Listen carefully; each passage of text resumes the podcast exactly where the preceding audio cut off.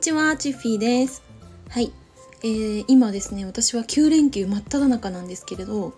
えーまあ、お買い物したりとか、うん、美容関係のなんかことやったりとかして、まあ、これからね、実家の方に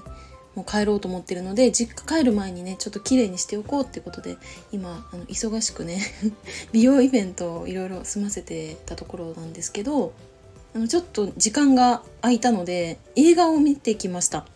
はい。前回私秋に映画見ててなんかその時に「沈黙のパレード」あの福山雅治さんとか柴咲コウさんとか出てるあの有名な映画を見てから、まあ、だいぶ時間が経っちゃったなってことで、まあ今回ちょっと行ってきました。でね今回見たのが「すずめの戸締まり」っていう映画でして新海誠監督のねもう有名な映画だと思うのでおそらくあのもうご覧になった方って多いんじゃないかなって思うんですけれども見ましたか？あのあんまりねこれなんかネタバレとかしたくないんですけどいや今回私えっとね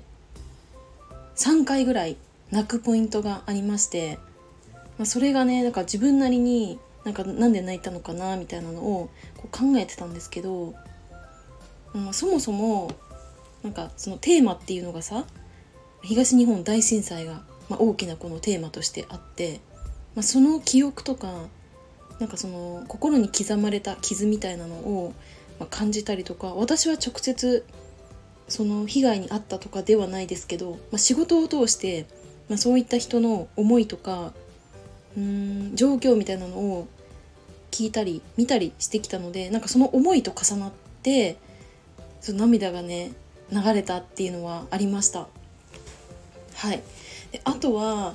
うんと、まあ、その震災が影響して、まあ、母と娘のこの関係が、まあ、ちょっとねうん、まあ、もうお母さんはこういないっていう状況でじゃあその、ね、主人公の女の子は誰にね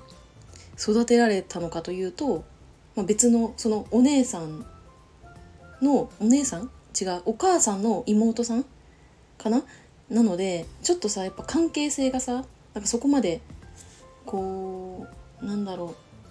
う素直な気持ちとかなんかこうしたいああしたいっていう思いとかってどうしてもこう出せない時ってあるじゃないですか。私もさあの母の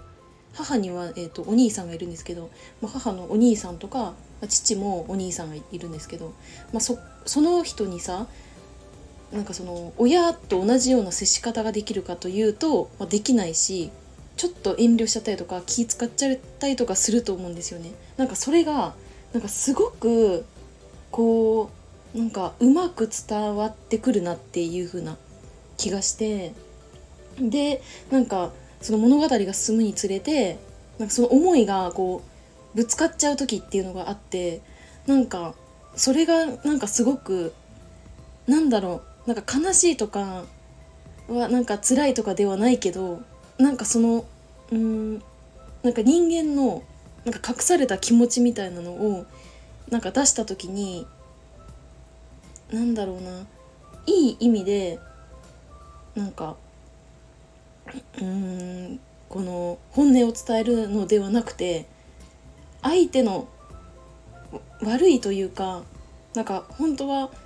私はこうじゃなかったのにとかなんかそういうね今までの関係性をぶち壊すようななんか発言みたいなのを聞いた時になんかすごくなんか心にこうなんか来るものがあってでそれで私はねもう2回目ですかねそれで泣いたんですけど。で、まあ、3回目は、まあ、これはもう物語の最後ですかね。うん。もうちょっと最後なんでねあんまりこうなんか言わないようにしようかなって思うんですけどなんかとにかくね対比がめちゃくちゃいいなって思ったんですよ。いいというかうわうまいなって思ったんですよね。なんか私がねこんなこと言うのはさなんかもうなんか恐れ多いですけどでもあの物語のその主人公がこう出くわすなんか状況とか目にする光景とか。でその言葉一つ一つがものすごくこう響いてくるものがあってなんかそれでなんか感情がねこう忙しかったなっていう 思いがありました。はい。でこの映画いつだ？11月からあの放映されていていつまでこうやるのかっていうのはよくわかんないんですけどあのまだね見たことがないよっていう方はね是非あの見てみてもらいたいなって思います。なんかいろんなうーんなんかその震災が一つのテーマですけどでもなんかその他にあの家族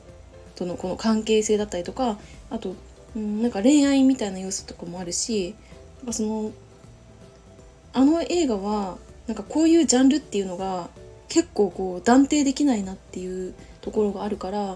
んかそれぞれに思うことってあるし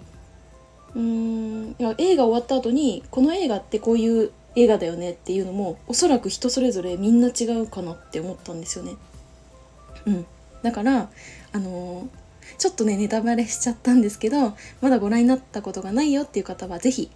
あのー、映画館でね見てみてほしいなって思います。はいというわけで今回はこの辺で終わろうと思います。最後までお付き合いいただきありがとうございました。バイバー